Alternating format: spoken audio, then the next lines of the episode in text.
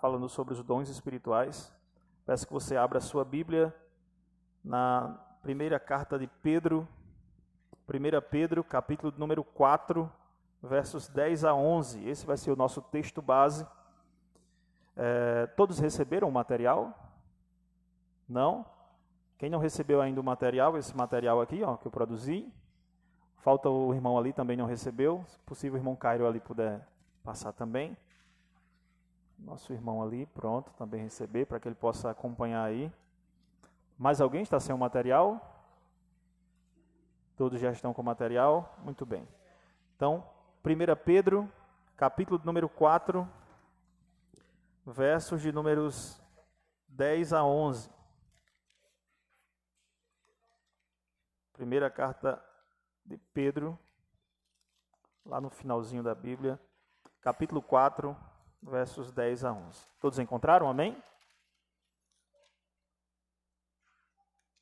Amém? Pronto. Acompanhe então o que diz a palavra do Senhor. 1 Pedro, capítulo 4, versos 10 e 11. Servi uns aos outros, cada um conforme o dom que recebeu, como bons despenseiros da multiforme graça de Deus. Se alguém fala, fale de acordo com os oráculos de Deus. Se alguém serve, faça-o na força que Deus supre, para que em todas as coisas seja Deus glorificado por meio de Jesus Cristo, a quem pertence a glória e o domínio pelos séculos dos séculos. Amém. Vamos orar, pedir a graça do Senhor. Senhor, nós te agradecemos por este momento, agradecemos ao Senhor por tua palavra e pedimos que o Senhor traga luz às nossas mentes, para que possamos compreender este assunto tão importante para a tua igreja, Senhor. Mas muitas vezes tão debatido e muitas vezes posto pouco em prática. Que o Senhor nos ajude a compreender e colocar em prática na nossa vida, na vida de nossa igreja, Senhor. Assim te oramos em nome de Jesus. Amém. Queridos, esse texto aqui é o nosso texto base. Nós vamos começar a estudar hoje os dons espirituais. Tá? Eu chamei aqui dons espirituais, uma introdução porque é o primeiro momento que nós vamos estudar, depois nós vamos estudar outras coisas específicas dos dons espirituais, tá? Mas hoje é o primeiro momento em que nós vamos tocar nesse assunto.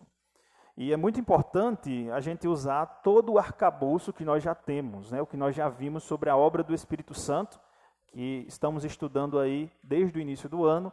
Começamos lá em Gênesis estamos discorrendo em toda a Escritura sobre a obra do Espírito Santo.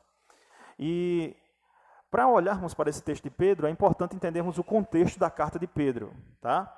Pedro é, escreve essa carta para a igreja que estava em dispersão, um momento de dispersão. No capítulo 1 da carta de Pedro, o versículo 1 vai dizer isso, quando nos diz: Pedro, apóstolo de Jesus Cristo, aos eleitos que são forasteiros da dispersão, do ponto Galácia, Capadócia, Ásia e Bitínia tudo indica que Pedro está escrevendo essa carta de um lugar longe e envia essa carta de forma a alcançar esses irmãos que foram dispersos, né? Que foram dispersos. E provavelmente eles estavam experimentando muitas provações, esses irmãos. O capítulo 1, verso 6 diz isso, né? Nisto exultai, embora no presente, por breve tempo, se necessário, sejais contristados por várias provações.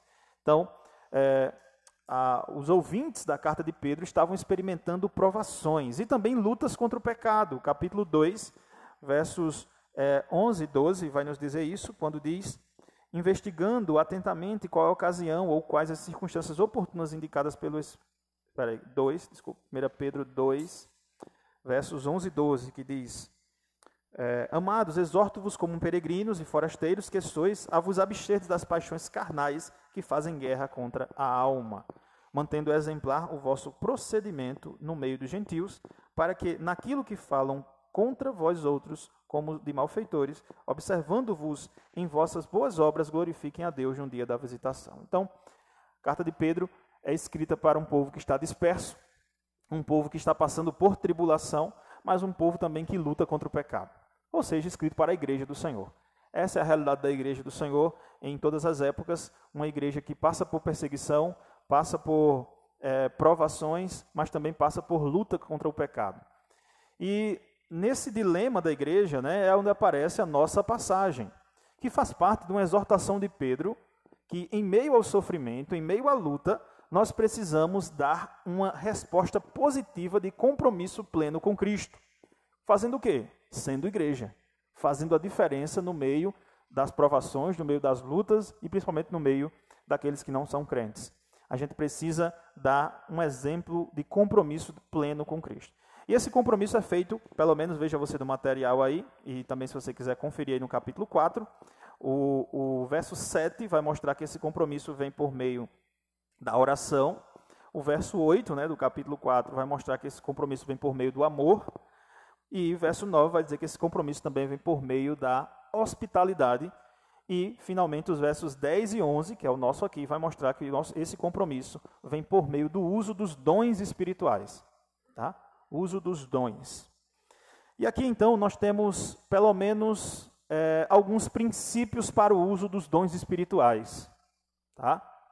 Aqui mostra que existem os dons espirituais, os dons são concedidos é, à igreja, aos irmãos da igreja, tá? e esses dons são para ser utilizados. E aqui eu já abro um parênteses para dizer: algumas pessoas dizem que os presbiterianos não acreditam nos dons espirituais. Isso também não é verdade. Nós cremos sim nos dons espirituais, conforme as Escrituras nos ensinam. Tá? E os dons espirituais, nós vamos ver aqui uma definição para eles, né, mais à frente, mas é uma ferramenta muito importante que Deus usa para a edificação da igreja, quando cada irmão recebe o seu dom espiritual, tá? Então, aqui nós temos alguns princípios, tá, sobre os dons espirituais, que são elucidados, né, eles saltam do próprio texto. O primeiro princípio, né, veja aí, está no início do verso 10, quando diz: Servi uns aos outros, cada um conforme o dom que recebeu. Servir uns aos outros. Então, o dom, ele tem um objetivo muito claro, que é para quê? Servir aos outros. Tá? É, então, os dons são para edificação mútua e não para edificação individual. Ela é para uma edificação mútua. Deus dá os dons exatamente para a gente servir ao outro com esses dons. Não é Deus me dá um dom para me servir a mim mesmo né? mas é exatamente para servir uns aos outros. Um outro princípio é que nós devemos servir uns aos outros, cada um conforme o dom que recebeu. Ou seja, cada um recebeu pelo menos um dom, aqui a gente tem dizendo, né? Cada um recebeu pelo menos um dom.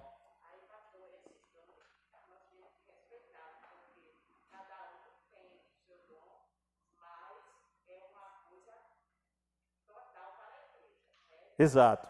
Cada um recebe o dom, né? cada um conforme o dom que recebeu. Então, cada um recebe um dom. Nem todo mundo tem todo o dom. Sem inveja, sem, sem Exatamente, sem inveja, sem vanglória, exatamente, irmão. Então, isso quer dizer que cada um é, recebe pelo menos um dom, tá? Porque cada um serve com um dom que recebeu. Tá? Então, a primeira coisa aqui está muito claro para a gente é que cada um é, recebeu pelo menos um dom, porque cada um serve uns aos outros a exortação conforme o dom que recebeu. Tá? É, então, temos dois princípios já muito claros acerca dos dons: é que eles são para edificação mútua da igreja, não individual, e cada um tem um dom. Então, se o meu irmão lá ele tem um dom e eu não tenho aquele dom, glorificado seja Deus pelo dom que ele tem, porque ele vai me servir com aquele dom. Né? e eu vou servir a ele também com o dom que Deus me deu. Então, cada um serve ao outro com o dom, e assim a igreja ela é edificada. Tá? É, uma, outra, uma outra coisa que salta aqui do texto também para a gente é que nós devemos servir uns aos outros com o dom que Deus deu, e isso é como um mordomo que serve a igreja. Veja o que diz aí, continuação do texto, verso 10. Como bons despenseiros da multiforme graça de Deus. Então, a graça de Deus, ela é diversa com a forma que ela, que ela age, certo? Ou seja, cada um ela age de forma diferente e nós servimos uns aos outros com o dom que nós recebemos como bom despenseiro, né? A palavra aqui é a palavra, a palavra é, oikonomoi, né? Eu botei até a palavra aqui, oikonomoi. Essa palavra é da onde deriva a nossa palavra portuguesa economia, né? é a ideia de alguém que é, administra, né? alguém que organiza, alguém que é, é despenseiro, é tesoureiro, é curador. Essa palavra ela aparece dez vezes no Novo Testamento. E das dez vezes ela sempre aparece dessa forma, como mordomo. Eu sei que muitas vezes essa palavra está ligada à questão financeira. O mordomo é aquele que administra bem as suas finanças, as suas coisas. Não é? Ah, parte do, do, do pressuposto de que tudo é de Deus. Se tudo é de Deus, então quando eu administro as minhas finanças, eu estou sendo um mordomo do Senhor, porque eu estou cuidando das coisas que é de Deus. É? Do Senhor é a terra e a sua plenitude. Então, do Senhor é tudo, é a minha casa, é o meu lar, tudo é do Senhor. Eu só administro, né? eu sou um mordomo. Isso aqui também vale para a questão dos dons, tá? Os dons eles são dados por Deus e nós servimos como bons despenseiros, bons mordomos, aqueles que administram, aqueles que servem dessa forma, tá? Então, tranquilo aí esses três princípios? Alguma dúvida sobre esses três princípios?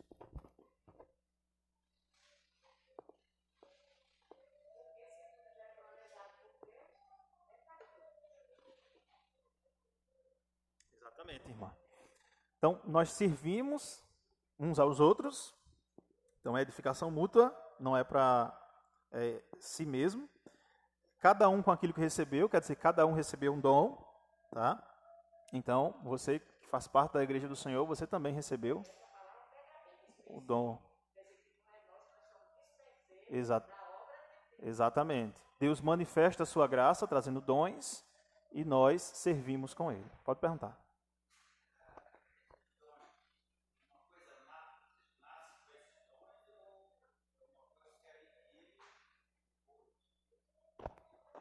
Tem as duas formas, as duas coisas. A gente vai ver daqui a pouco isso aí quando a gente for ver a definição da palavra dom, tá?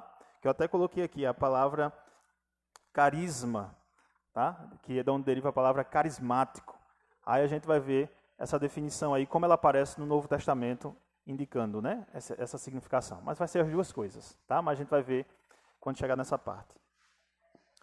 É, olha aí, mais uma coisa que salta aqui, uma classificação dos dons.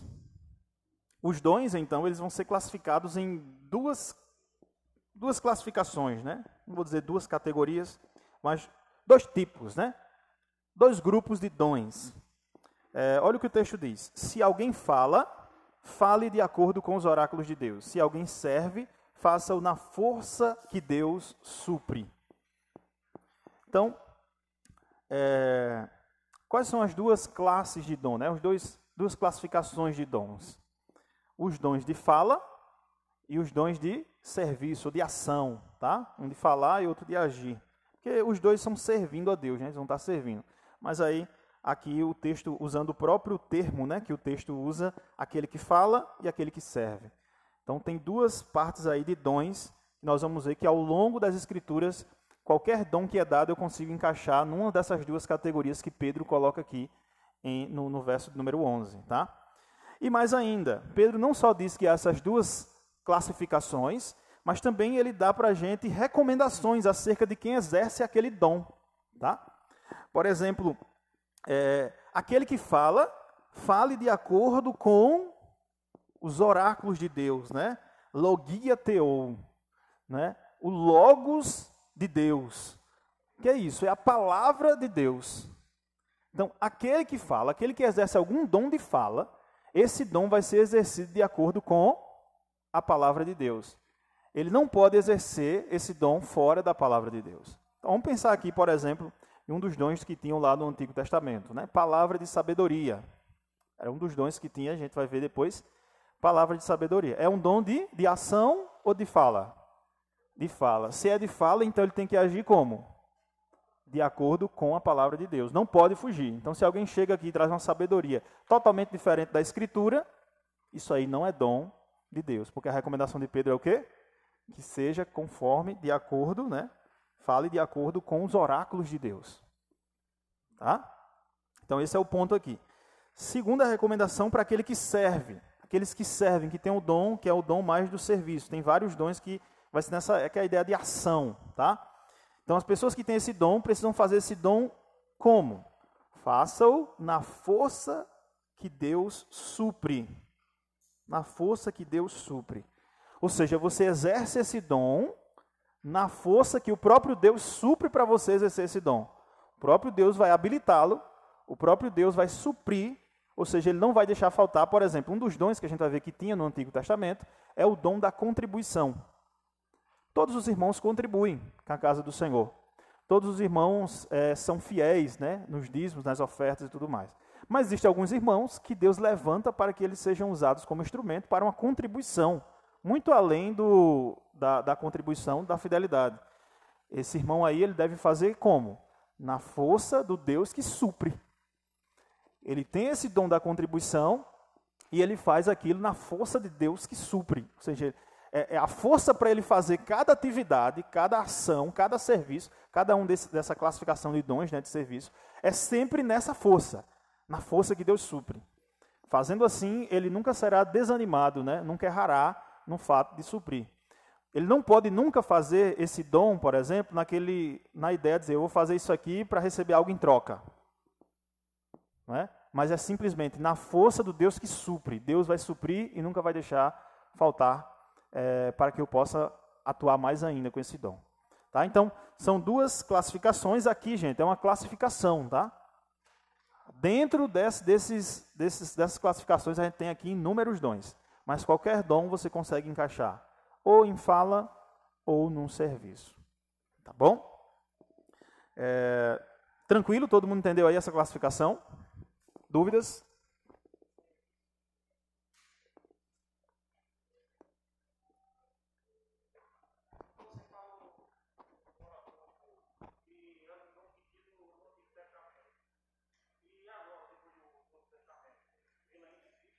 Não, eu falei no Novo Testamento, no, na época dos apóstolos. Não tinha um dom chamado Palavra de Sabedoria? O serviço também tem.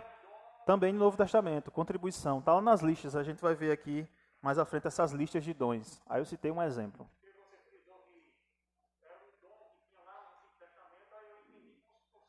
Não, Novo Testamento, acho que eu devo ter errado então. É, Novo Testamento, tá? Os, os dons que eu citei aqui são alocados no Novo Testamento. Mas foi bom você falar isso porque no Antigo Testamento a gente também tinha alguns dons, né? Algumas capacitações do Senhor, como os artesãos. A gente foram nas primeiras primeiros estudos que nós vimos sobre o Espírito Santo no Antigo Testamento, nós vimos esses dons, né? esses talentos que Deus dotava, assim, Deus enchia com o Espírito Santo Benzalel e Benzalel cons conseguia fazer é, os objetos do templo, né? Que estavam ali ele conseguia fazer, recebendo do Senhor também. Fala e serviço, tá? Tá, aí, tá no texto, tá no texto. É Pedro quem faz essa divisão, não sou eu não, tá? próprio Pedro. É. uhum. Dizendo, mas eu estou dizendo assim que ele está tá no texto, né? Pedro já diz isso. Ó, se alguém fala, fale de acordo com os oráculos de Deus. Se alguém serve, faça na força que Deus supre. Então a gente tirou bem do do texto mesmo aí. Foi nem implícito, né? Foi explícito mesmo. É, ok.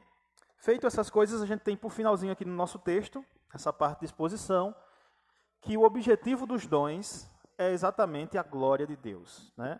O texto termina aí dizendo: Para que em todas as coisas seja Deus glorificado, por meio de Jesus Cristo, a quem pertence a glória e o domínio pelos séculos dos séculos. Amém. Então, Todo o objetivo desses dons, todo o objetivo é exatamente a edificação da igreja e a glória de Deus. Sabe, irmãos, às vezes eu fico pensando, essa questão dos dons espirituais hoje é, tem sido alvo de tanta discussão, né? um assunto que deveria, na verdade, é, edificar a igreja, né? unir a igreja. Mas hoje parece que tem sido mais razão para dividir a igreja, né? E muitas vezes. Então, eu quero que os irmãos olhem da mesma forma que os irmãos olharam para a eleição e a predestinação, como uma revelação de Deus aqui para a gente. E que, de fato, Deus ele dá dons ao seu, à sua igreja, para a edificação da igreja, para a glória de Deus por meio de Jesus Cristo. Tá? Ok, tranquilo até aqui. Vamos passar então para algumas observações. É a segunda parte nosso, do nosso estudo aqui, tá? que é as observações sobre os dons aqui de forma geral. Tá?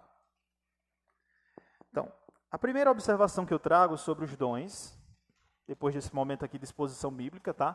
Para quem está vindo pela primeira vez no estudo bíblico aprofundado, a gente faz uma, um momento de exposição bíblica, rápido aqui, do texto mesmo a gente tira as verdades, e depois a gente vai para algumas observações, ao, que essas observações estão em toda a Escritura, espalhadas nas Escrituras, para a gente ter uma visão ampla, né, acerca dos dons. Então, a primeira observação que eu trago aqui, né, desse primeiro estudo sobre os dons, é que o dom do Espírito e os dons do Espírito, eles são duas coisas diferentes.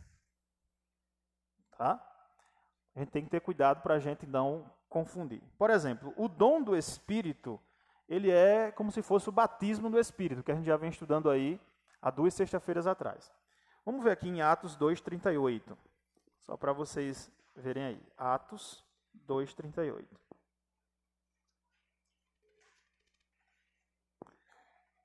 Atos.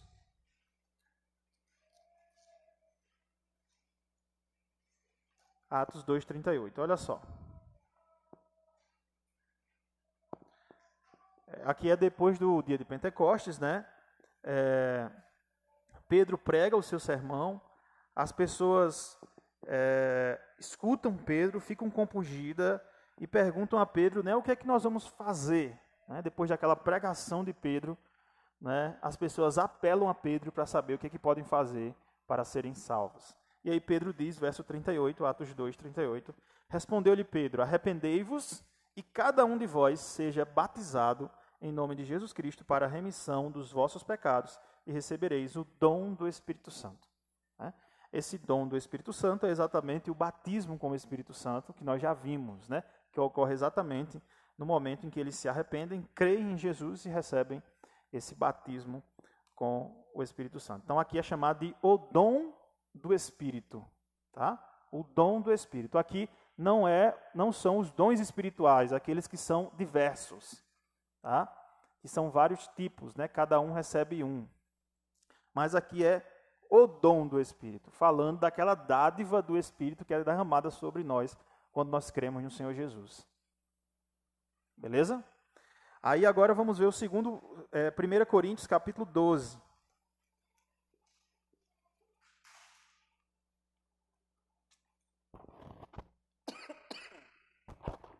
Primeira Coríntios capítulo 12,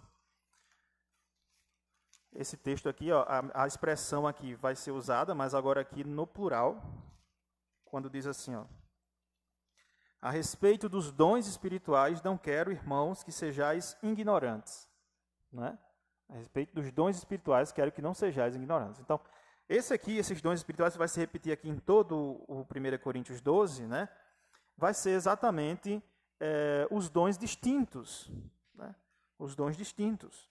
Cada um é dado um dom diferente. Né? A uns é dado um dom, a outros outro dom. Tá? Mas o próprio Paulo vai dizer, mais verso 13, né? Pois em um só Espírito todos nós fomos batizados em um só corpo, quer judeus, quer gregos, quer escravos. Então, o dom do Espírito é para todo mundo, mas os dons do Espírito são diversificados. Cada um recebe segundo a graça de Deus, né? Como vai dizer aqui o verso 11, né? Mas um só é o mesmo Espírito realiza todas estas coisas, distribuindo-as como lhe apraz, cada um individualmente. Então, a diversidade é grande dos dons, mas um só, um Espírito. Então, todo mundo recebe o dom do Espírito, que é exatamente aquele o batismo do Espírito. Porém, os dons do Espírito, que são aquelas capacitações, elas são distintas, tá? Então, só para a gente não confundir essas duas coisas aí, é, são diferentes, né? O primeiro são as primícias, né? Como vai ser aqui Romanos 8, 23 vai falar dessas primícias, né? É o selo que a gente vai falar amanhã, que é Efésios 1:13, a mensagem de amanhã, opa, amanhã não, domingo. A mensagem de domingo, né, sobre o selo do espírito. Então, isso tudo aqui. O primeiro é, vou ler esse texto de Romanos aqui, só para vocês verem. Romanos. Romanos.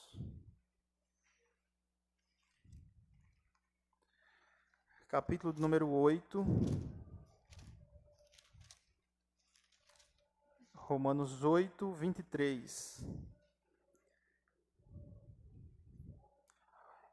Que é aquilo. E não somente. Falando da criação, que a criação geme, aguardando com expectativa a redenção dos filhos de Deus. Aí, é, 20, verso 23 diz: E não somente ela, a criação, mas também nós, que temos as primícias do Espírito, igualmente gememos em nosso íntimo, aguardando a adoção de filhos, a redenção do nosso corpo.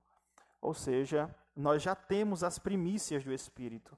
Né? Nós já gozamos já dessas primícias, desse primeiro dom do Espírito, dessa, desse selo do Espírito. Tá? Isso é algo escatológico, né? no sentido de que nós vamos gozar disso ainda mais, isso nunca será tirado de nós. Nós vamos passar pelo novo céu e nova terra e isso vai continuar. Diferente dos dons do Espírito, que na verdade eles não são escatológicos. Né? Eles, na verdade, os dons do Espírito, eles podem ser temporários, tá? não necessariamente é, até o fim. Por exemplo, tem um texto aqui, 1 Coríntios 12, né? A gente já está. 1 Coríntios 12 vai falar dos dons, né? Que eles são particulares. 1 Coríntios 12.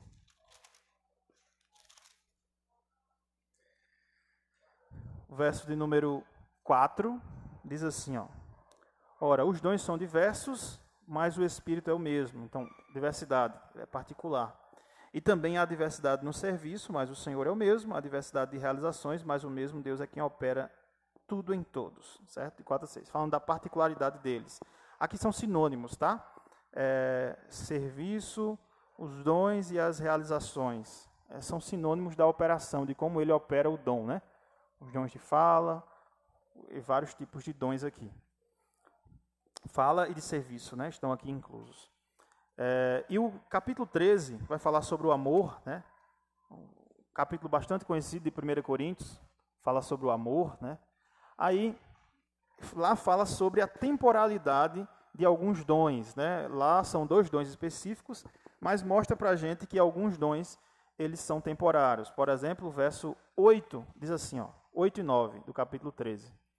O amor jamais acaba, mas havendo profecias, desaparecerão. Havendo línguas, cessarão. Havendo ciência, passará. Porque em parte conhecemos e em parte profetizamos. Então, o, o, que, o que pontua aqui é a ideia de que alguns dons, por exemplo, como profecia e língua, citado aqui, mas a gente pode estender também a, a, a outros, né? É que eles são de alguma forma temporários, diferente do dom do Espírito. Tá? Então, quando a gente fala de dons do Espírito, dons do Espírito é diferente do dom do Espírito. O dom do Espírito ele vai ficar, é, é para a gente, para a vida toda. A gente goza das primícias do Espírito. A gente vai até o novo céu e nova terra, gozando das primícias do Espírito, do selo do Espírito, vai estar conosco, daquele, daquele Espírito derramado sobre nós no momento da conversão.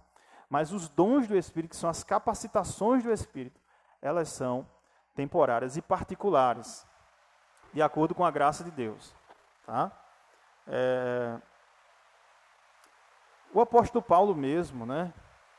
A gente vai ver algumas vezes essa, esse, ele tinha um dom de operar milagres. A gente vai ver aqui no texto ainda. E teve uma hora que o lenço do apóstolo Paulo curava.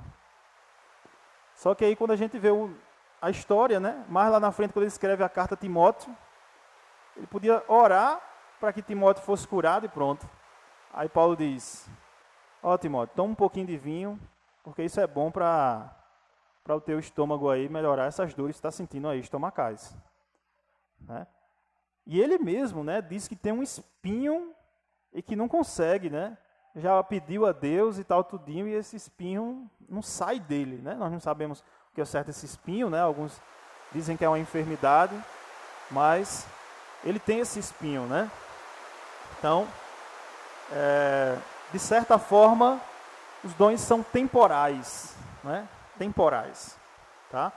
De algum sentido, de alguma forma, pelos textos que nós vimos, os dons eles são temporais, eles são dados à igreja, eles, eles, é, o próprio Timóteo, né? A gente vai ver um, um texto aqui que vai falar de Timóteo, e Paulo diz, ó, reavives o dom. Né? Então é como se o dom tivesse meio que desaparecido por um tempo e agora o dom fosse reavivado. Então, você vai ver que os dons espirituais, esse daí que é a edificação da igreja, a capacitação dos irmãos, eles são dons também, de certa forma, temporários. Tá? E, e são para um objetivo específico, né? para um objetivo específico e claro. Ok, tranquilo. Então, então essa, essa primeira observação é para a gente ver a diferença entre dom do Espírito e dons do Espírito. Alguma dúvida sobre essa diferença?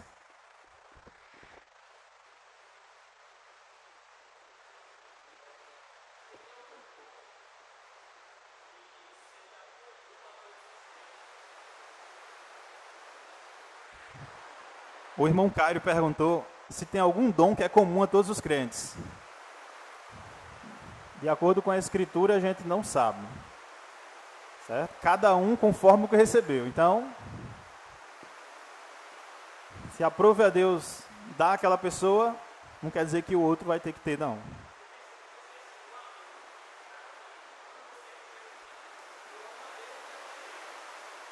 Então, a gente vai ver um pouquinho sobre isso. O, o amor, ele é fruto do Espírito. Ele está lá no fruto do Espírito. Certo? Hã? Esse aí seria o fruto do Espírito. Todo aquele que recebeu o dom do Espírito, esse tem um fruto do Espírito. O amor, ele encaixa ali. Certo? Mas é uma dádiva de Deus também. Aí o amor, sim, todo mundo vai ter. Porque é por causa do fruto. E todo mundo tem que ter o fruto, né? Buscar o fruto do Espírito. Tá? Um, ok. Agora vamos então para uma outra. Vamos para uma outra observação, né? Ou não sei como eu chamo aqui, né? Dualidade, não sei se o nome é esse. Mas é sobre carismático e não carismáticos. Tá? Esta é uma divisão que algumas pessoas fazem. Esses dons aqui são dons carismáticos. Né? Esses aqui não é carismático. Né? Algumas pessoas dizem, o dom de línguas é um dom carismático. O dom de contribuição é um dom não carismático.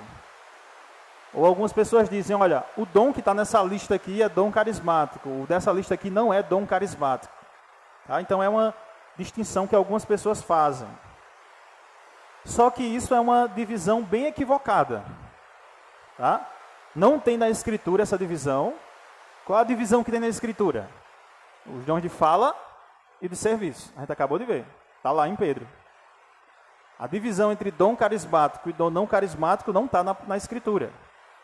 Mas mesmo não estando na escritura, poderia sair de forma implícita, né? Mas não sai também. Tá? Não sai. Então, é, vamos ver como é uma, uma má compreensão dessa ideia de carismático, porque todo dom ele é um carisma. Essa expressão carisma, que está aí, ó, ela aparece no nosso texto. Tá? Se você olhar aí, eu até coloquei aqui no, no, no material, no texto que a gente acabou de, de expor aqui, 1 Pedro 4, 10 e 11, cada um conforme o dom. O dom aí é carisma, tá? Que recebeu, tá? E aí onde vai aparecer a palavra dom é carisma. Então toda vez que aparece dom, aparece com carisma.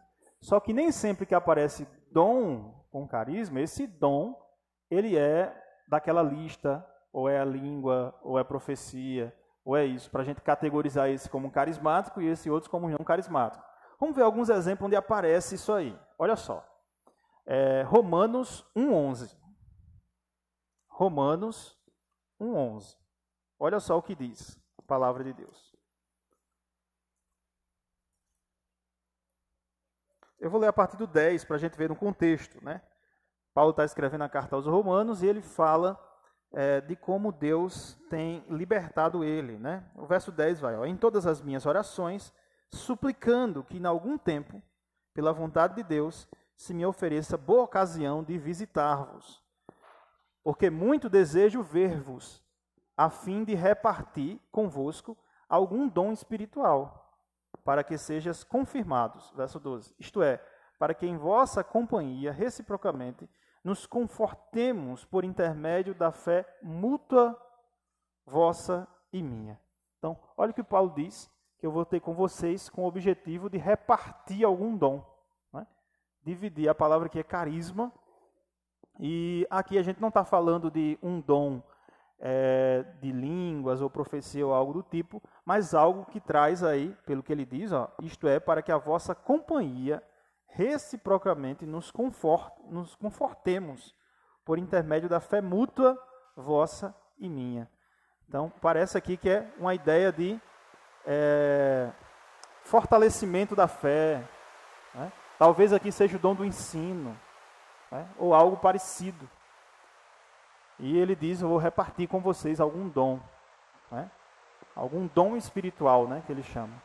Então, aqui, só pelo contexto, você percebe que essa palavra carisma aqui não está nessa divisão aí que foi feita. Mais à frente aí, 2 Coríntios, capítulo 1, verso 11, a gente vê dom como benefício de livramento da morte. Ah, Romanos, desculpa, 2 Coríntios, né? 2 Coríntios 1, 11.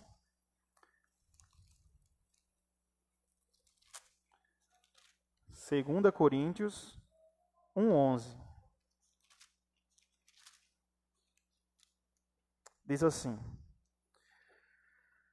Ajudando-nos, vou ler a partir do 10, tá?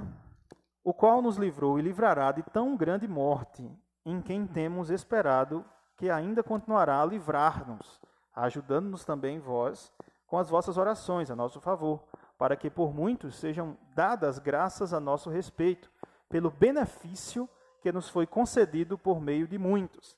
A palavra aqui benefício é a palavra carisma, tá? Aqui você poderia trocar aqui na tradução e traduzir no lugar de benefício traduzir por dom, né? Dom que nos foi concedido por meio de muitos. A palavra dom aqui para um livramento que ele teve.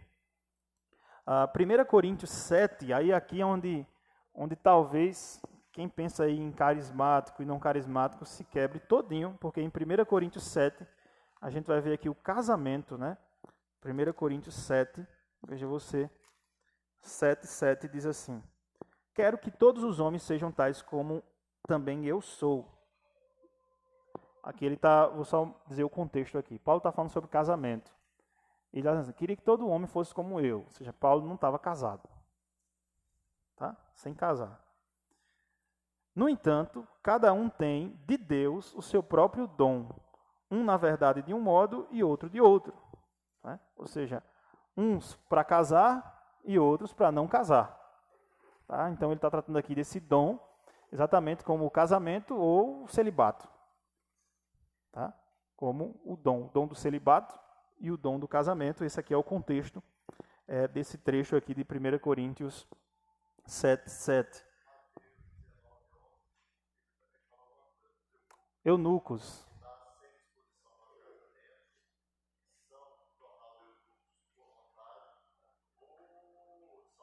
São feitos eunucos. Tem sim. Os feitos, feitos eunucos são aqueles que são. Ou nascem. É. É, não, mas isso aí é, é uma coisa muito interessante. Há pessoas que nascem né, com com essa disposição, que recebe esse dom do Senhor para viver a vida sem casar, celibatário. Né? Então você não vai ter a atração pelo sexo oposto. Tá? E algumas pessoas interpretam isso não biblicamente, infelizmente, e dizem que porque uma pessoa não tem atração pelo sexo oposto, ela simplesmente é, caminha para, para o pecado do homossexualismo. Entendeu? Só que a Bíblia já falava disso, de pessoas que nascem sem ter a disposição para o sexo oposto. E essa pessoa, ela não, não é homossexual por conta disso. Entendeu? Ela vai servir a Deus, a sua vida vai ser uma vida de serviço a Deus. Pessoas que nascem com esse dom, tá?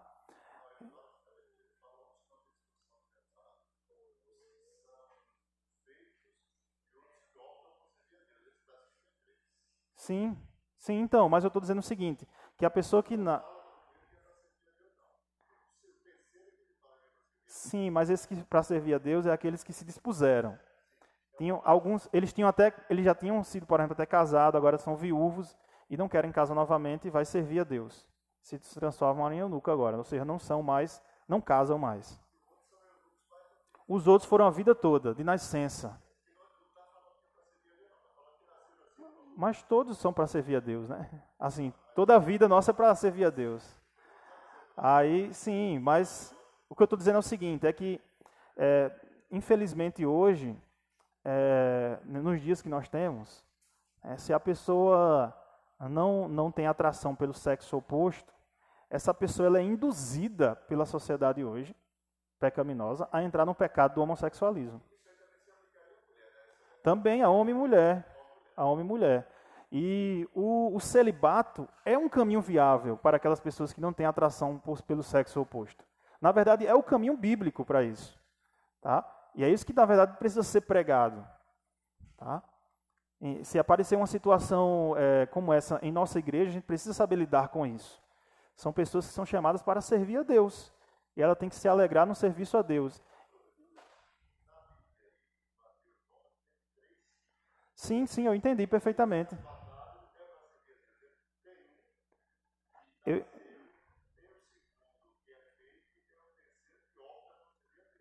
Então, eu entendi. Os três são o seguinte: o primeiro é assim desde nascença, desde que nasceu. O segundo é aquele que foi por força, porque era escravo por conta tudinho. E o terceiro é exatamente aquele que opta agora, depois de adulto, diz assim: olha, para servir a Deus eu vou ser assim. O que eu estou falando é que esse de nascença, como assim, ó, desde que eu nasci, que eu não tenho atração por pessoa do mesmo sexo. Talvez essa pessoa, desculpe, é, pelo sexo oposto. É isso, exatamente. Errei aqui agora. Tá? Desfazer. Eu, eu nasci e não tenho atração por pessoa do sexo oposto, tá? Então, talvez o Senhor, ele tenha me chamado e tenha me dado o dom, o dom do celibato, tá? Eu preciso conjecturar essa possibilidade. Não tem o dom do casamento, exatamente, tá? Porque cada um conforme o dom que lhe é dado. Então, Note aqui que a palavra carisma, né, que é dom, aparece aqui para o celibatário. Né? Aí muita gente estava atrás do dom de línguas, mas ninguém estava atrás do dom do celibato. Né? Então, só para você ver aqui como o, a palavra carisma ela aparece. Essa divisão aí ela é meio que é, não é, é equivocada, essa divisão entre carismático e não carismático. Aí, olha aí mais à frente aí, o dom como um elemento do ofício ordenado. 2 Timóteo 1,6. 2 Timóteo 1,6.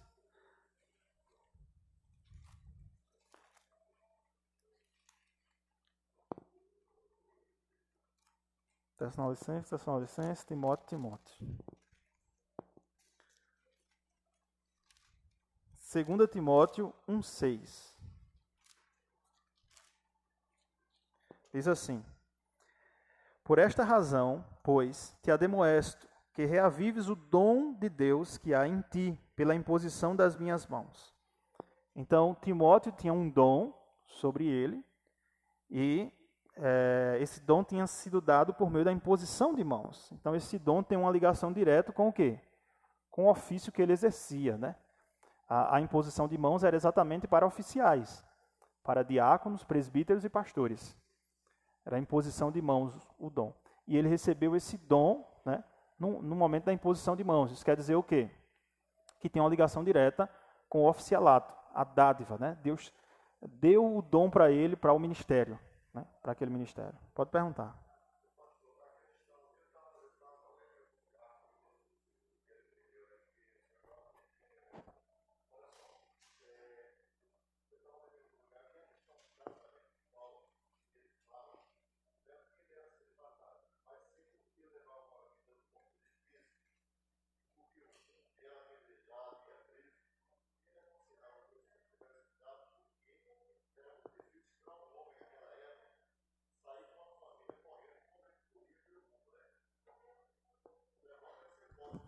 Sim, sim. É, ele diz o seguinte, né? A época de Paulo era exatamente uma época de muita perseguição.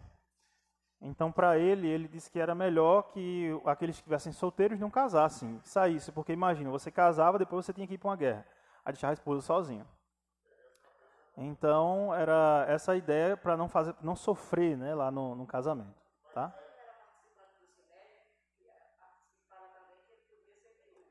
Não, sim, ele não está dizendo que Paulo não foi casado, ele está falando o fato de porque Paulo, pelo menos eu entendi assim, porque Paulo escreveu aqui, é bom que sejam como eu, entendeu? É possível que ele tenha sido casado e depois tenha ficado viúvo, é, são cogitações, a gente não tem elemento bíblico, mas são possibilidades válidas, né? Mas eu acho que o que o Sr. João está falando aqui é exatamente o fato de é, ele dizer assim, é bom que todos sejam como eu, né? Exatamente a preocupação dele é isso. Não é que Paulo está dizendo assim, ó, todo mundo não casa, ninguém casa aqui, ninguém casa. Não. Pelo contrário, o próprio apóstolo Paulo vai escrever na carta aos Efésios, falando sobre a, a maravilha que é o casamento. O casamento é a, a, a, expressão da relação entre Cristo e a igreja. Então, casamento é algo maravilhoso. O que ele está falando aqui é exatamente com relação a, ao contexto ali, perseguição que estava fazendo, né? Mas mesmo assim, além disso, ele diz: olha, cada um é segundo o dom que Deus deu. Então, nem todo mundo Deus deu o dom para que não se case, né? Fique assim sem, sem casar. Ok, é, a gente já viu aqui Timóteo, né? E esse aqui, Romanos 11, 29, e eu queria falar aqui é, essa parte de Romanos 11, 29, porque vai falar sobre dons que foram dados a Israel, tá? Romanos 11, 29. Dons que foram dados a Israel. Dons aqui entra como sendo privilégios de Israel. Romanos 11, 29. Romanos 11, 29.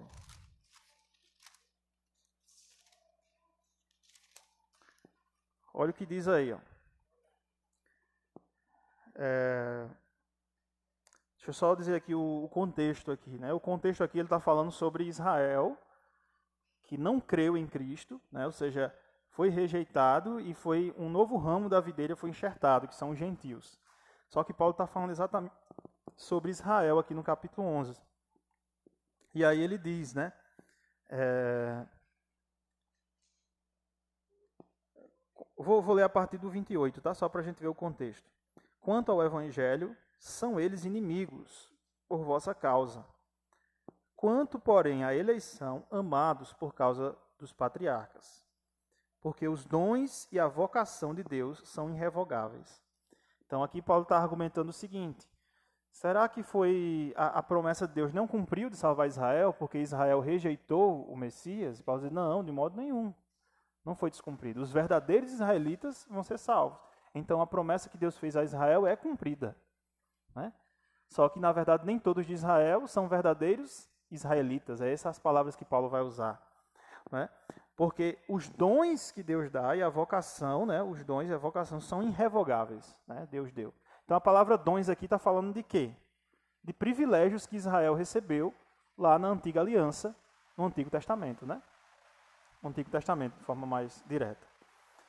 E em Romanos 5,15, é, Romanos ainda aqui, né? 5, 15, 16, vai falar sobre o carisma como sendo uma dádiva. Romanos 5, 15. Aqui ele está falando sobre justificação pela fé, e no cap... a partir do verso 12 de Romanos 5, ele vai falar sobre a relação entre Adão e Cristo. Tá? Aí vamos ver o verso 15. Diz assim: Todavia, não é assim o dom gratuito como a ofensa? Porque se pela ofensa de um só morreram muitos, mais, é, muito mais a graça de Deus, grifa é a palavra graça, e o dom pela graça de um só homem, Jesus Cristo, foram abundantes sobre muitos. O dom, entretanto, não é como no caso do que somente um pecou, porque o julgamento derivou de uma só ofensa para a condenação, mas a graça transcorre de muitas ofensas para a justificação. Então aqui ele está falando de que assim como por meio de Adão veio é, o pecado né, e a morte, por meio de Cristo vem a vida. E ele chama aí do que Cristo, é, do que nós recebemos de Cristo, né, que é a vida, de dom gratuito. De dom também. Então essa dádiva aí é um dom que é dado gratuitamente é, pela graça, né? E aí o termo diz, ó, pela graça. Entendeu? Então, olha essas palavrinhas graça, que é a palavra caris, e a palavra dom, que é carisma. Olhe para o nosso texto aí de Pedro. Você vai ver essa relação aí, eu até grifei. O texto de Pedro está aqui no nosso material. Servir uns aos outros, cada um conforme o dom que recebeu, carisma que recebeu. Né? Carisma. Como bons despenseiros da multiforme o quê? Graça. Aí é caritos, que é uma derivação de caris. As duas palavras carismas, caritos, elas têm a mesma base, que é a palavra caris, que significa graça. Então, o que é dom? O que é dom depois de a gente olhar todos esses lugares onde aparece a palavra carisma? Dons, né, o carisma, expressa qualquer manifestação da graça de Deus, né, como Romanos 12, 6 diz: tendo, porém, diferentes dons segundo a graça que nos foi dada. Tá? Então, qualquer capacidade do crente, incluindo aptidões existentes antes da conversão, colocados sobre o poder controlador da graça de Deus e em funcionamento e seu serviço, é um dom espiritual. Dons espirituais compreendem todos os meios pelos quais Deus, pelo poder de seu Espírito, usa cristãos como instrumentos no seu serviço. Então, quando a gente olha essa amplitude da palavra dons, né, da palavra graça aí em todo, você vai ver que é manifestação da graça de Deus a serviço. Por exemplo, aqueles que recebem o dom do celibato, né, vamos pensar aqui, eles vão dedicar a vida a Deus ali, vão ter muito mais tempo, né? É, esses aí é, são movidos pela graça de Deus para servir dessa forma. Aqueles também que recebem o dom do casamento, onde Deus é glorificado no casamento, esses recebem a manifestação da graça de Deus para acontecer isso. E aí.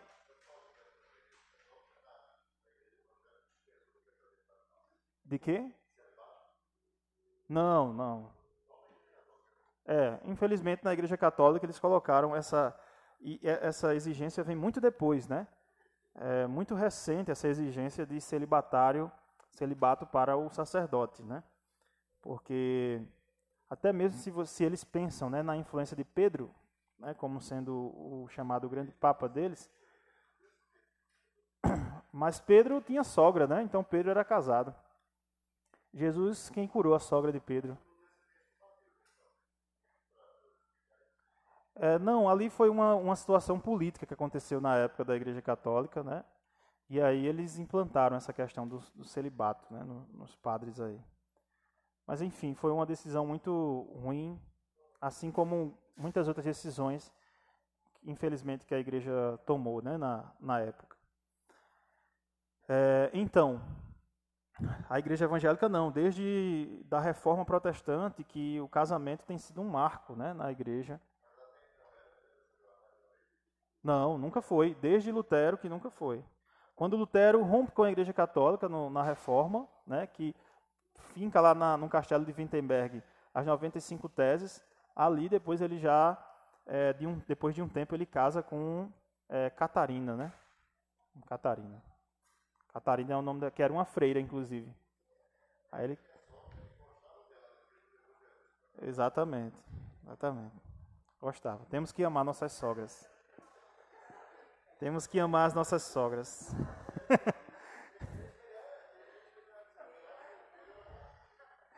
Temos é... Gente, alguma dúvida até aqui sobre essa, esse caráter dos dons, olhando assim à luz de, da, da amplo, né, do amplo, da ampla escritura aí? Alguma dúvida, alguma pergunta? Então, pode, pode perguntar, irmão.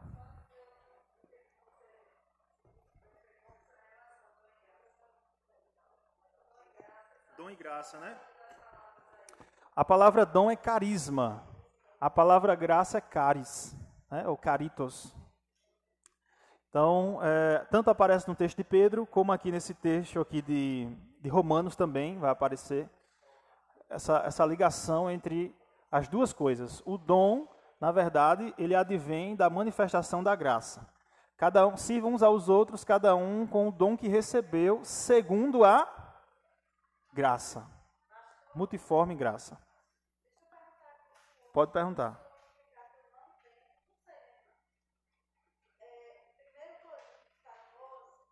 Certo.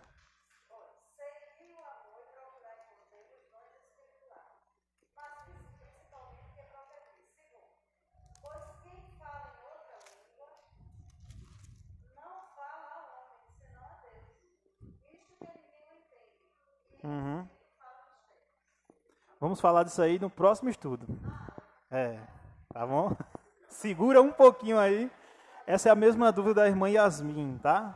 Segura só um pouquinho que isso aí vai ser no próximo estudo, tá? Que a gente tá, vai ter um estudo para falar só sobre línguas, tá? Porque Sim, é, é 12, 13 e 14 ali, essa, essa, essa tríade aí, a gente vai falar. Tá? Uhum. Isso. Tá? Porque a gente vai fazer o seguinte, só dar um spoiler aqui. A gente vai entender como é que os dons funcionavam na época lá do Novo Testamento, tá? E nós vamos perceber o que, foi acontecendo com os dons ao longo do tempo, né? Porque nós já vimos que os dons eles têm um caráter é, temporário, né? Em algum sentido, pelo menos alguns, para um determinado objetivo. Em algum momento eles cessam, né? Agora o amor não, o amor nunca cessa, tá? Por isso que o amor é o fruto do Espírito, né? Está lá no fruto do Espírito. Ele nunca cessa. Sim, prevalência, porque o fruto ele está na vida de todo cristão. Na verdade, é o que eu disse antes. Se você olha para a vida de Jesus, você vai ver muitos dons. Né? Na vida de Jesus, dons de milagres, por exemplo, que ele fazia, sabedoria, né? muitos dons na vida de Jesus. Mas se é uma coisa que estava muito clara na vida de Jesus, era o fruto do Espírito. Né? E aí a gente tem que colocar os nossos olhos no fruto do Espírito. Tá? Porque nós vamos ver daqui a pouco, né, que os dons, na verdade, Deus é quem nos dá. Cada um conforme o recebeu. Né? Cada um conforme o que recebeu. É, oi.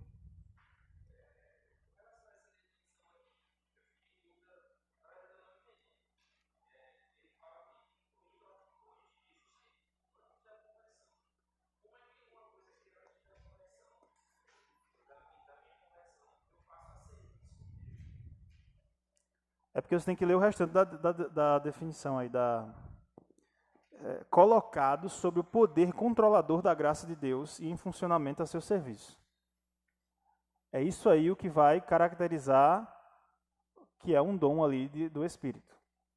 Certo? É porque aquela aptidão que eu tinha, agora ele, ele é controlado pela graça de Deus, é capacitado pela graça de Deus agora, a serviço de Deus. Não, antes da conversão, por exemplo, vamos, supor, você era alguém que é, tocava, pronto, certo? Você tocava. Você tocava nas serestas aí, certo? Caire seus teclados. Aí,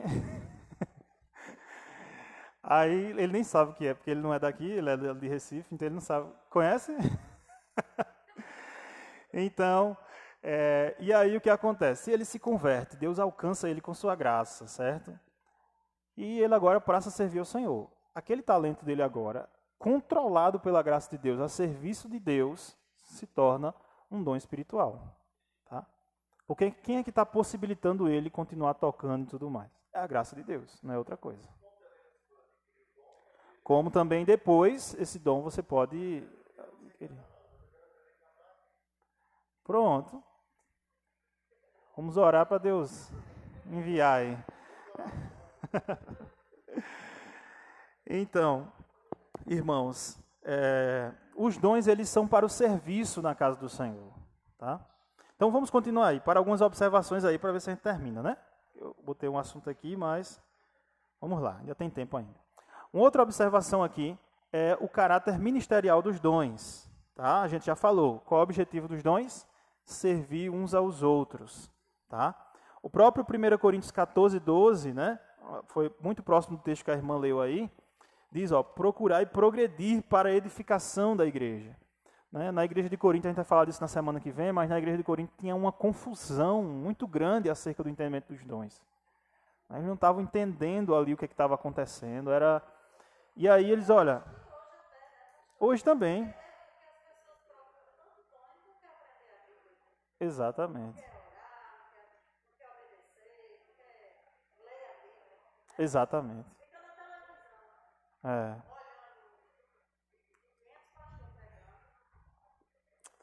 Então, é, só que o dom ele é para servir a Deus para como línguas, por exemplo. Segunda observa, quinta observação, dons e o ofício. Lembra do dom de Timóteo, né? Nós vimos aqui, reavives o dom que é em ti, que recebesse por meio da imposição de mãos. E aí, os dons e os ofícios, imposição de mãos, são integrados para exercer determinado ofício. Tá? Então, é, é, é uma integração que existe. Quando Deus vocaciona e Deus chama aquela pessoa para exercer o ofício, Deus capacita ele como, como, com dons para eles fazer, para fazer aquele serviço. Tá? E é basicamente esse é o caminho, né? Teve uma vez que eu recebi, a gente, a gente recebeu lá, no, eu faço parte da comissão teológica da, do presbitério, recebi um candidato é, para ser examinado, né? E o candidato não tinha nenhum tipo de habilidade, nem para ensino, nem para aconselhar, nem para cuidar. Faltava zero. Zero, zero, zero mesmo. A gente disse, olha, volte, ore a Deus, fique com o conselho de sua igreja, conversando. E aí, se, se aprove, aprove o Senhor, né, capacitar você com, com essas capacidades, né, essas, esse, esses dons, é porque realmente você foi chamado, você foi vocacionado. Aí você volta e aí começa o processo, você vai, você vai enviar para o seminário e vai adquirindo, né, aperfeiçoando, porque na verdade o dom ele precisa ser aperfeiçoado, né? A gente vai ver nas listas de dons, né? Aquele que ensina, esmere-se em ensinar.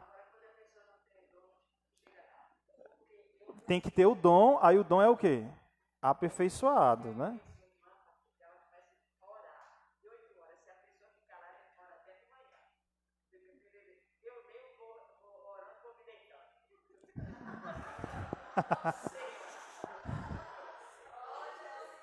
Olha, irmã, mas mas essa questão da oração, deixa eu lhe dar uma dica.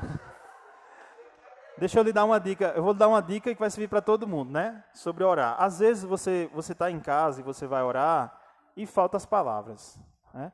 Meu Deus, o que, é que eu vou orar agora? Né? Eu sei que eu já orei, Senhor. Eu, eu programei aqui uma hora, eu já orei cinco minutos e ainda falta ainda falta 55 e me faltam as palavras, né? Então, uma forma boa de você, né, prática, que eu estou dizendo, né, devocional de você fazer isso, é fazer o que Matthew Henry fazia, que é, le, é leitura orante dos salmos. O que, que ele fazia? Ele lia um salmo e depois ele orava aquele salmo. Ele pegava aquele salmo que ele acabou de ler e ele orava. Por exemplo, o salmo dizia assim, ó, Cria em mim, ó Deus, um coração puro e renova dentro de mim um espírito inabalável. Aí, não, então, mas o exercício, Olha, o exercício é assim, ó. Lê o salmo, né, meditou nele e ora ele, ora o salmo que você meditou. Com isso, você vai o quê? Vai tendo mais palavras na sua oração e sua oração vai ficar cheia da palavra de Deus. Certo? Então, é um exercício. No começo você vai, vai pegando, vai pegando, e depois você vai é, melhorando, entendeu? Vamos lá então. É, então, tá aí, dons e ofícios estão interligados. Seis, a composição da lista dos dons. Tá? Então, tá aqui os textos é, em que aparece uma lista de dons. São três textos em que vão aparecer aqui lista de dons naquela época. É, eu não vou ler os textos agora com vocês, porque depois a gente vai tratar, principalmente a parte de 1 Coríntios. Tá? É, mas existe uma lista de dons. A primeira coisa que a gente tem a fazer, a partir da definição que a gente encontrou, é que essa lista de dons ela não é exaustiva. Até porque nós vimos que essa, esses dons envolvem muita coisa que não está aqui. Né? Nessas listas não tem o celibato, por exemplo. Nessas listas não tem é, o, o ministério de Timóteo ali. Essas listas aqui não trazem esses outros dons que apareceram na Escritura. Então, a lista não é exaustiva. Dom, na verdade, é a manifestação, né, o dom expressa a manifestação da graça de Deus, servindo, né, ou capacitando os irmãos para servir a igreja. Então essa lista aqui não é exaustiva. A gente comete um equívoco quando a gente pega essas listas aqui, separa elas e diz assim, ó, qual é o seu dom? Tem que ser um daqui. Exatamente, exemplificativo. Qual é o seu dom? Aí pega isso aqui. Até porque se você olhar, ela não é uniforme. O primeiro ponto é esse. Se fosse fechado a lista, então a mesma lista que está em Corinto tinha que ser a mesma lista que está em Efésios, a mesma lista que está em Romanos. Mas não é assim que acontece. Ora você vai ter dom que aparece numa lista e aparece na outra. Ora você vai ter dom que não aparece só em uma e não aparece na outra.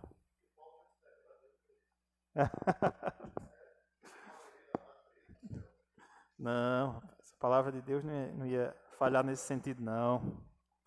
Ela é infalível. É... Então, depois os irmãos podem dar uma olhada nessas listas, a gente vai voltar para elas ainda, tá? Nos próximos estudos. Mas uma pergunta que surge para a gente, e a gente vai concluir com essa, é como eu posso então identificar os meus dons? Há um tempo atrás, há muito tempo atrás, acho que eu ainda era adolescente, eu acho que eu tinha 14 anos, por aí, ou 13, eu participava de uma igreja, e que lá é, eles fizeram o que chamado de rede ministerial. Era um livrinho assim, né, capa meio rosada, escuro, rosa pink, né, bem forte um preto, chamado Rede Ministerial. Alguém viu esse livro? Alguém dessa época? Não, né? Chamado livro Rede Ministerial. E aí nesse livro, ele tinha uma série de perguntas e respostas. E você marcava. Isso aqui, isso aqui, isso aqui. No final, ele revelava o seu dom. Chegava lá o irmão Alexandro, quero saber o meu dom. Tá, tá, tá, Respondia, isso aqui, aí você, eu gosto disso aqui. Ah, isso aqui, é isso aqui. Aí no final, Alexandre, olha, o seu dom é línguas estranhas. Ou o seu dom é ensino, ou o seu dom é sabedoria. Então ele dizia. Como é que eles faziam isso? Eles pegavam esse, esse, esse, essa lista de dons de Romanos, de Coríntios e de Efésios e criavam uma lista. E pegavam características dessas listas. E ia vendo se você tinha aquelas características. Depois que eles faziam essa análise todinha, aí eles guiavam você, ó, teu dom é esse aqui.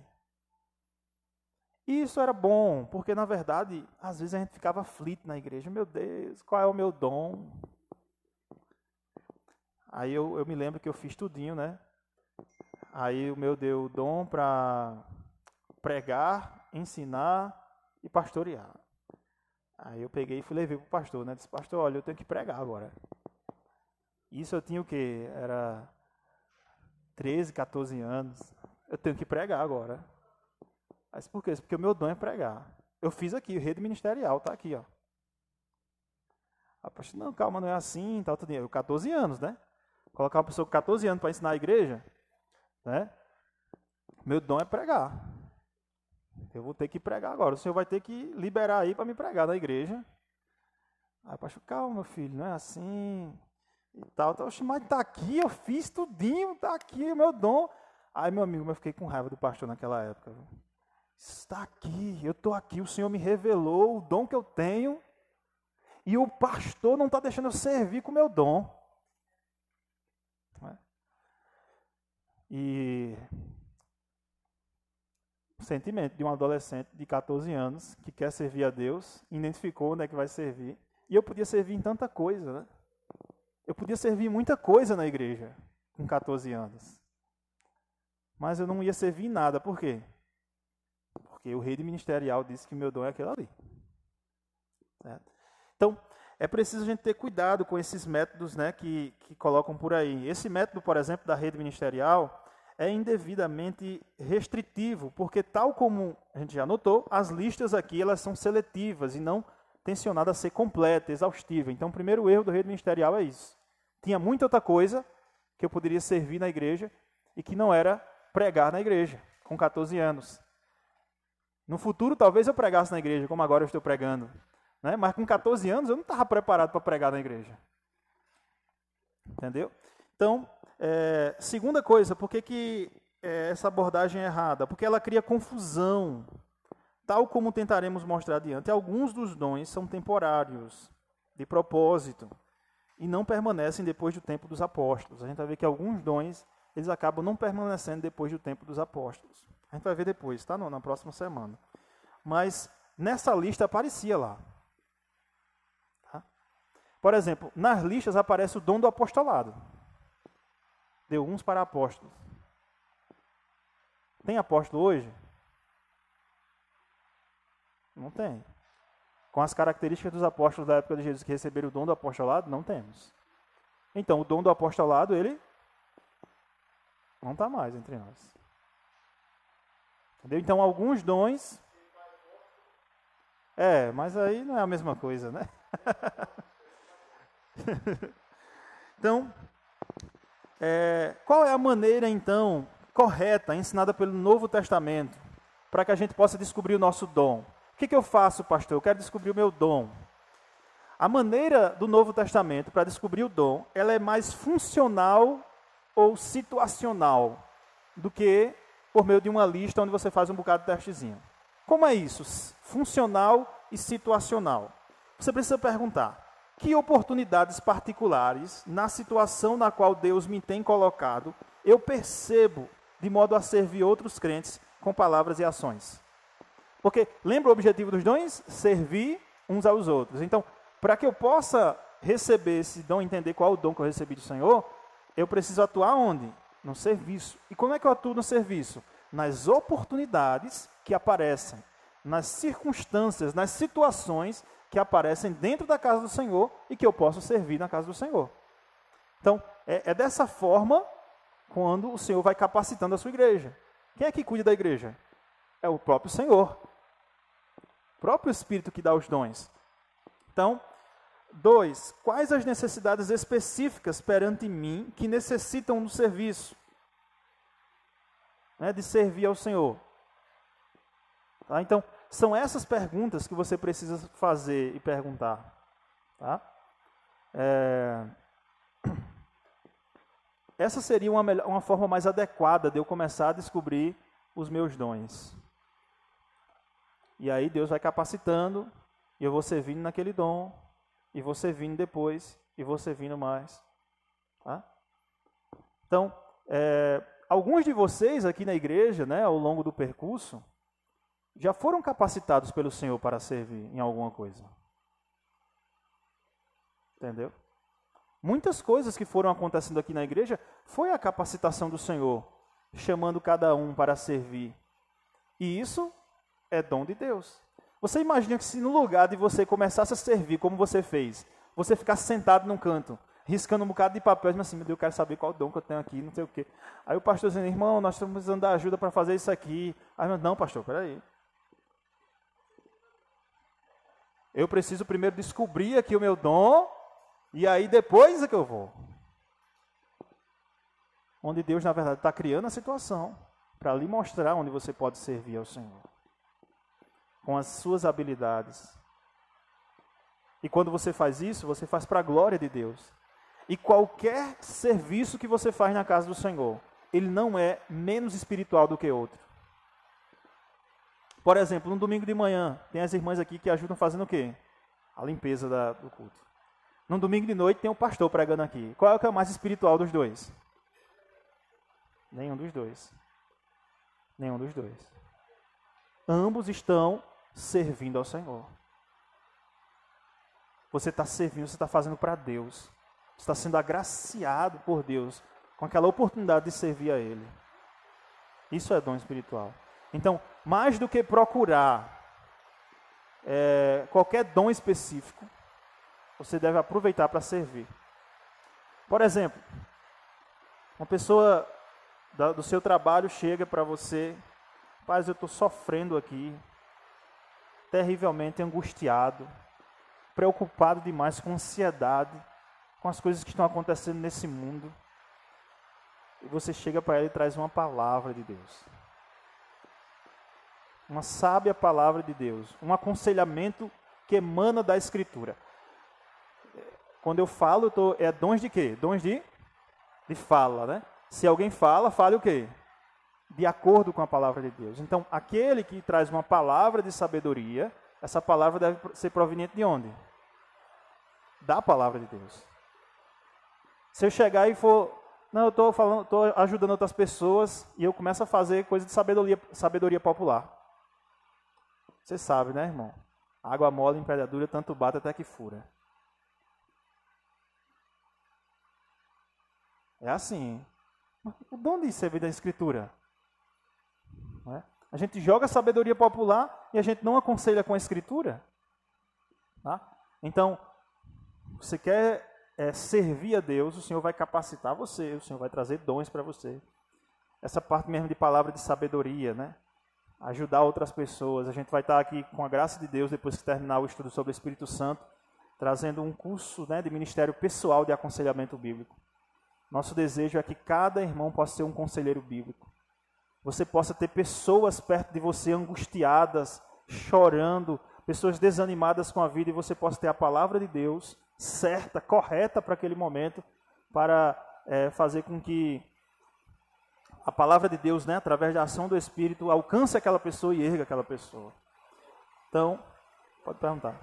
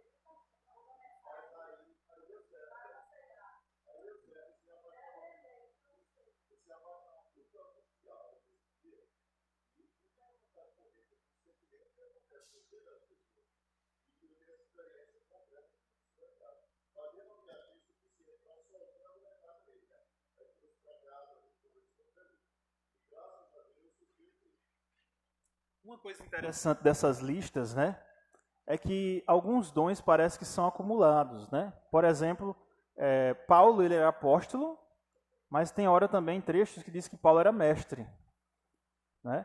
E outros que diz que ele era profeta também. Você vai ver textos nas escrituras que vão mostrar isso. Ou seja, é como se ele tivesse os três dons. Então, é, não é necessário você ter um dom só. Na necessidade de serviço na casa de Deus, o Senhor às vezes dá mais dons para vocês. Para você servir com os dons que Deus tem lhe dado. Entendeu? E todo serviço que você faz na casa do Senhor, ele é honrado. Paulo, por exemplo, aqui operou milagres, não é? mas não conseguiu curar o seu espírito na carne. Então, algumas vezes, os dons eles são para servir na casa do Senhor. Eles são para servir aos outros, né? E essa é uma das características né, que a gente colocou aqui. Então, irmãos, é, o que nós podemos fazer quando vemos esse estudo aqui sobre dons? Né?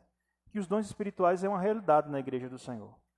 O Senhor, na verdade, capacita a sua igreja com dons, por meio de sua graça. Os dons advêm da graça, né? Por isso o nome carisma e caris, né? Para a graça. É uma manifestação clara da graça de Deus. Agora, o que, que há de confusão por aí acerca dos dons e que a gente esquece isso aqui que a gente viu hoje? A gente foca muito em línguas e profecia, a gente vai falar depois sobre isso, mas a gente esquece dessa verdade que a gente acabou de ver hoje sobre os dons e como isso aqui é importante para a gente. E como isso é importante para a igreja, para o funcionamento da igreja, de ser igreja.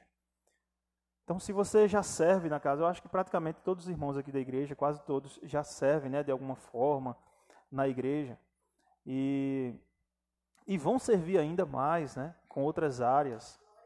Quando fizermos aqui esse curso de aconselhamento, né, é, a gente vai poder ajudar uns aos outros, né, irmãos que estão passando por dificuldade, outros vão aconselhar eles. Né, vai ter o aconselhamento mútuo, é esse nosso desejo aqui na igreja. É, não só com esse dom do aconselhamento, mas o dom do serviço. Muitos irmãos aqui têm servido na casa do Senhor. Né? Outros irmãos têm servido aqui na, na parte da, da música, né? outros na parte da mesa do som, outros. Bom, enfim, irmãos, vocês já têm servido a Deus. E talvez na mente de vocês, para alguns, tenha tudo assim: Pastor, tudo que eu tenho feito não tem sido nenhum dom espiritual.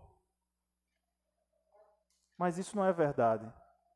O Senhor ele tem capacitado você né, naquilo que você faz, inclusive nas suas limitações. Às vezes nós somos limitados, mas Deus tem capacitado para que você possa servir na casa do Senhor. Tá? Então, que você possa fazer isso com muita alegria, sabendo que essa capacidade que você tem vem de quem? Vem do Senhor. Amém? Ficou alguma dúvida aí? Alguma pergunta? Não? Jane? Não? Alexandre? Certeza? Jário?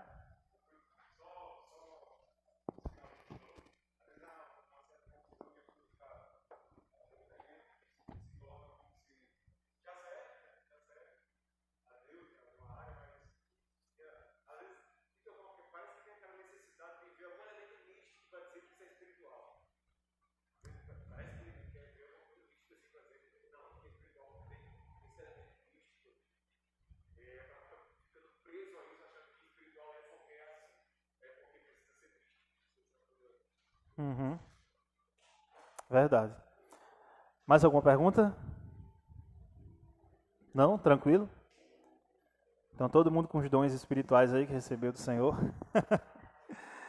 então, nós vamos servir ao Senhor com muita alegria com esses dons que o Senhor tem nos dado, tá? Próxima semana nós vamos dar uma olhada nessas listas aqui e vamos começar a ver os dons, né? Os dons de, de milagres, realização de milagres, Talvez já, já entre em profecia e línguas, vai depender muito do, da, do tempo, né? Mas já vamos entrar em profecias e línguas. Vou ver se eu consigo condensar tudo em um aí, para a gente falar um pouquinho sobre como eram os dons naquela época, tá? E é, somente numa outra que a gente vai poder falar se algum dom desse cessou, se ele tinha um objetivo específico para aquela época ou não, tá? Mas a verdade é, nós cremos nos dons espirituais. Tá? Cremos nos dons espirituais, como vimos hoje. A nossa questão toda gira em torno de que alguns dons específicos, eles não, não mais estão entre nós. Exemplo, o apóstolo, o dom do apostolado. Está lá em Efésios, está lá em Romanos, não sei se está em Coríntios também. Mas está em Efésios e Romanos, em duas listas o dom do apostolado aparece. E esse dom, ele não está mais entre nós hoje, tá? Apóstolos como naquela época. O último. Depois, ele foi o último a morrer.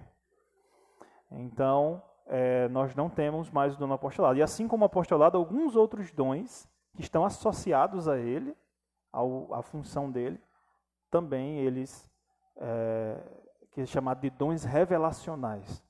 Né? Já que a revelação ela foi concluída, completa. Então a gente vai falar um pouquinho sobre isso, vamos ver quais, quais os textos da Bíblia que mostram isso para a gente. Pode perguntar.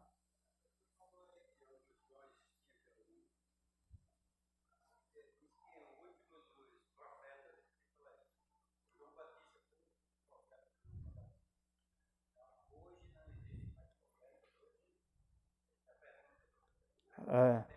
Então é isso que a gente vai ver. A gente vai ver que alguns dons já estou adiantando aqui, né? Colocando a carroça na frente dos bois, né? Mas esse assunto é, é muita gente. Mas don, um dos dons aí também que acredito que na forma que acontecia lá no Novo Testamento, ele acabou foi exatamente o dom de profeta. A gente vai ver isso. A gente vai examinar as profecias.